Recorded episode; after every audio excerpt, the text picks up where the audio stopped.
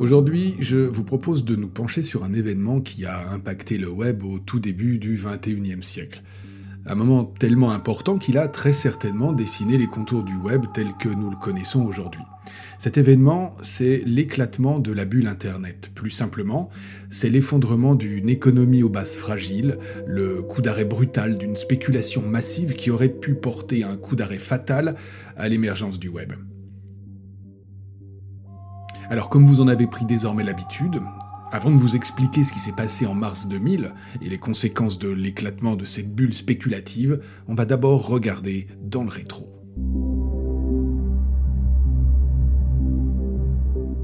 Au milieu des années 90, le web est devenu un phénomène mondial, avec toutefois les États-Unis comme repère absolu dans l'innovation. On parle alors de nouvelles technologies de l'information et de la communication, et ces technologies vont créer une nouvelle économie. Certains observateurs vont jusqu'à évoquer la naissance d'une nouvelle révolution industrielle comparable à celle qui a changé la face du monde dans le courant du 19e siècle. Bref, le web, c'est tout neuf, magique, pas excessivement compliqué, et surtout ouvert à tous depuis le versement dans le domaine public par le CERN en 1993 des trois technologies qui permettent de faire du web, c'est-à-dire le langage HTML, le protocole HTTP et le principe des URL. En cette même année 1993, la naissance du navigateur Mosaic va contribuer à l'essor du web. Proposé gratuitement, il est le premier navigateur à afficher des images et va rendre le web incroyablement populaire auprès du grand public, lui aussi séduit par cette nouvelle technologie. Puis Mosaic va évoluer et changer de nom pour devenir Netscape Navigator, prenant ainsi le nom de la société qui va le faire évoluer. Le succès est total. Grâce à ce navigateur, la société en question fait son entrée en bourse en 1995. Au même moment, les startups, ces sociétés de la nouvelle économie, poussent alors comme des champignons en automne, et aux États-Unis, chacun y va de sa super idée de service en ligne. Le portail Yahoo voit le jour en 1994, Amazon vend ses premiers livres en 1996 et Google naît dans un garage en septembre 1998. D'autres sociétés n'auront pas le même succès. Mais revenons à l'année 1995. À son entrée en bourse, l'action de Netscape s'emballe. Dès la première journée, le prix de l'action, proposé à 28 dollars, affiche à la fermeture la cote délirante de 71 dollars. La valeur boursière de la société Netscape, au soir de son introduction en bourse, est estimée à plus de 2 milliards de dollars. Et c'est à partir de ce moment-là que la bulle spéculative, c'est-à-dire le fait que des valeurs sont surestimées et augmentent de façon excessive, cette bulle de la nouvelle économie, cette bulle dite bulle Internet, va grossir, grossir et encore grossir. D'abord parce que les investissements sont massifs dans ces startups de la nouvelle économie. On trouve parmi ces investisseurs aussi bien des grandes entreprises de télécommunications que des particuliers qui placent leurs économies. Ensuite, parce que les taux d'emprunt sont alors très bas et qu'il est facile, et en principe sans danger tant ce secteur est prometteur, d'emprunter de fortes sommes. Chaque investisseur espère miser sur la société qui va devenir le nouveau Netscape.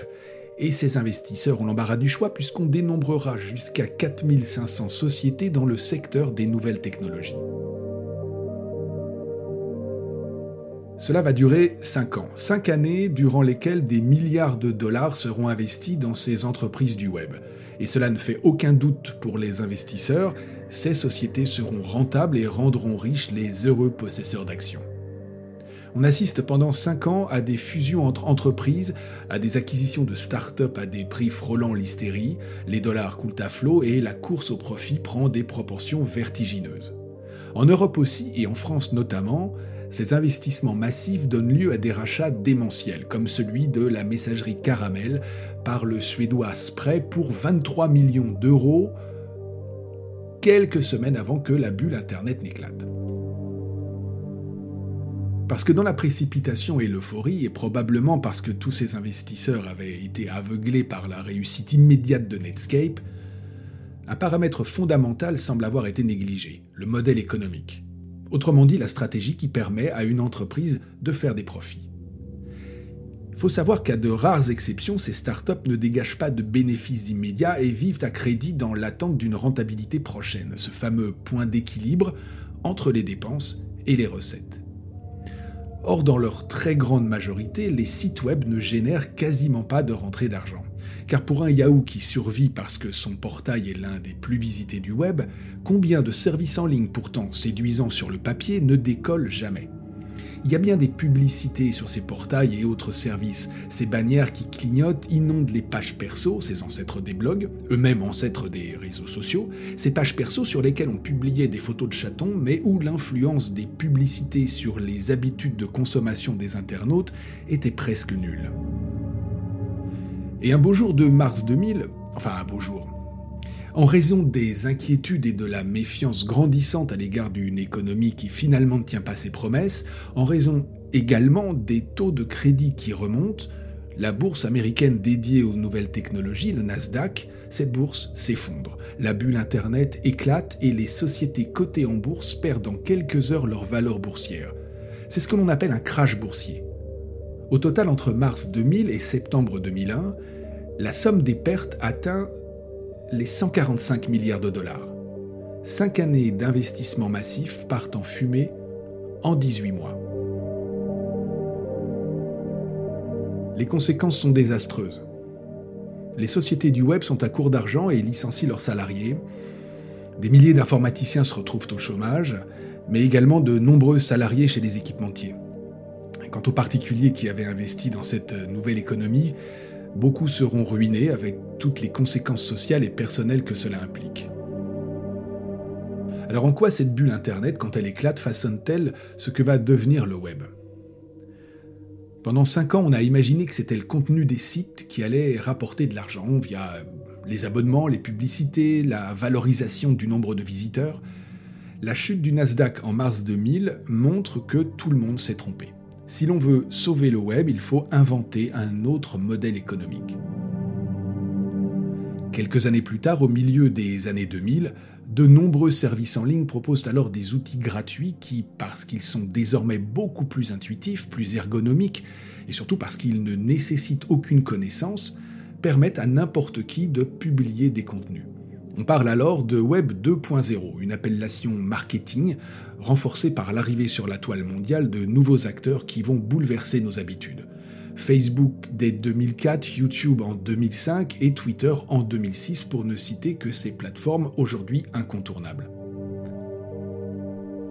Si dans la précédente génération du web, celle d'avant l'éclatement de la bulle Internet, les pages perso, les portails et autres services étaient supposés rapporter de l'argent, dans le Web 2.0, ce sont les profils des utilisateurs, leurs usages, leurs interactions sur les réseaux sociaux, en d'autres termes leurs données personnelles, qui seront le modèle économique du nouveau Web. Un univers dans lequel nous évoluons désormais tous, et sur lequel nous reviendrons dans un prochain épisode. Merci de votre attention et à bientôt.